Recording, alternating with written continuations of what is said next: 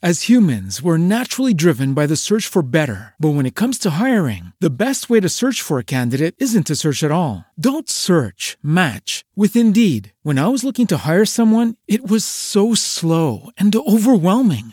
I wish I had used Indeed. If you need to hire, you need Indeed. Indeed is your matching and hiring platform with over 350 million global monthly visitors, according to Indeed data, and a matching engine that helps you find quality candidates fast. Ditch the busy work. Use Indeed for scheduling, screening, and messaging so you can connect with candidates faster. And Indeed doesn't just help you hire faster. 93% of employers agree Indeed delivers the highest quality matches compared to other job sites, according to a recent Indeed survey. And listeners of this show will get a $75 sponsored job credit to get your jobs more visibility at Indeed.com slash podcast. That's Indeed.com slash podcast. Terms and conditions apply.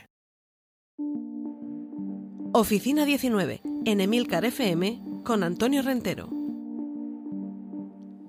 Bienvenidos a este podcast sobre teletrabajo en el que además de consejos, de información y de reflexión, os quiero trasladar algunas informaciones, algunas noticias, algunos artículos de estas últimas jornadas, pero también del pasado vamos a ir a un artículo de marzo de 2020, justo antes de que todo comenzara, de que se decretase el confinamiento, el estado de alarma y que el teletrabajo se convirtiera en una rutina para millones de españoles.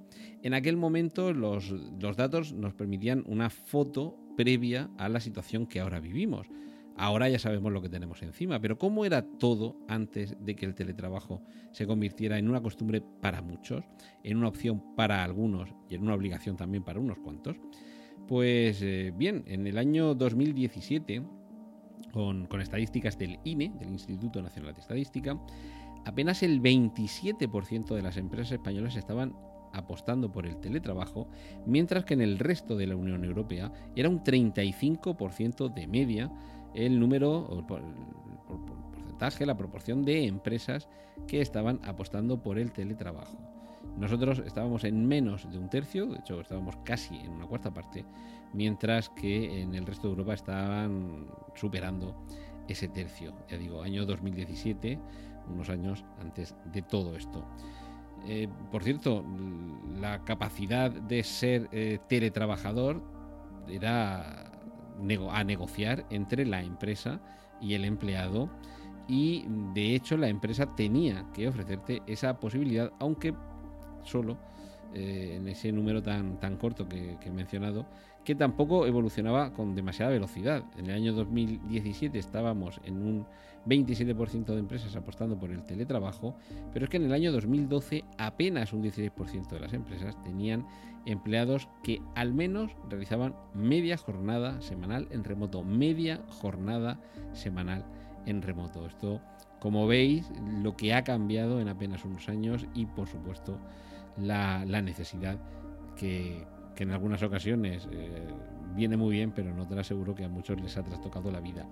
No habrá sido así para quienes hayan aprovechado esta circunstancia para la ansiada conciliación con su vida familiar esa flexibilidad en el horario, esa posibilidad de poder trabajar desde casa, desde luego para quien tiene hijos eh, que, estén a su cargo y que tenga que compatibilizar sus horarios escolares o de comidas con el suyo propio, sería una bendición.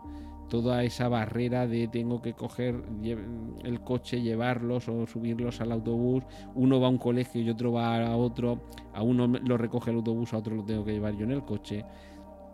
En fin, y luego tratar de llegar a tiempo a tu trabajo, no llegar tarde, o, que esto también lo tienen que sufrir los, pequeños, dejarlo media hora o una hora antes en el colegio con el madrugón que ello supone, porque si no, eh, los padres no llegan, no, llegan al trabajo a su hora todo esto lo que hacía es que mm, hubiera también muy poca gente dispuesta a, embarcarse en algo que muchas empresas no veían claro, no apostaban por ello y no daban desde luego muchas facilidades.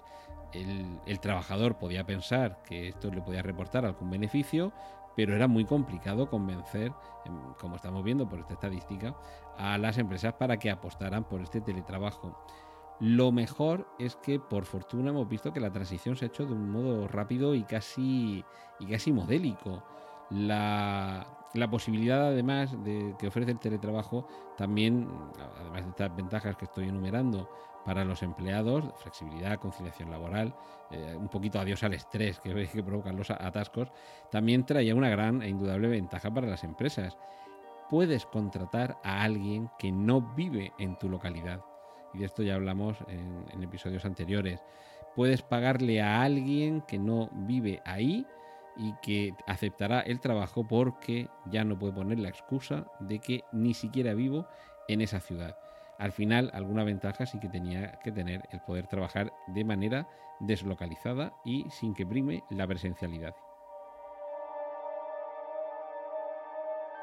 Has escuchado Oficina 19 hay más programas disponibles entre www.emilcar.fm barra oficina 19 y puedes ponerte en contacto a través de Twitter con arroba Antonio Rentero. As humans, we're naturally driven by the search for better. But when it comes to hiring, the best way to search for a candidate isn't to search at all. Don't search, match with Indeed. When I was looking to hire someone, it was so slow and overwhelming. I wish I had used Indeed. If you need to hire, you need Indeed. Indeed is your matching and hiring platform with over 350 million global monthly visitors, according to Indeed data, and a matching engine that helps you find quality candidates fast. Ditch the busy work. Use Indeed for scheduling, screening, and messaging so you can connect with candidates faster. And Indeed doesn't just help you hire faster. 93% of employers agree Indeed delivers the highest quality matches compared to other job sites according to a recent Indeed survey. And listeners of this show will get a $75 sponsored job credit to get your jobs more visibility at Indeed.com slash podcast. That's Indeed.com slash podcast. Terms and conditions apply.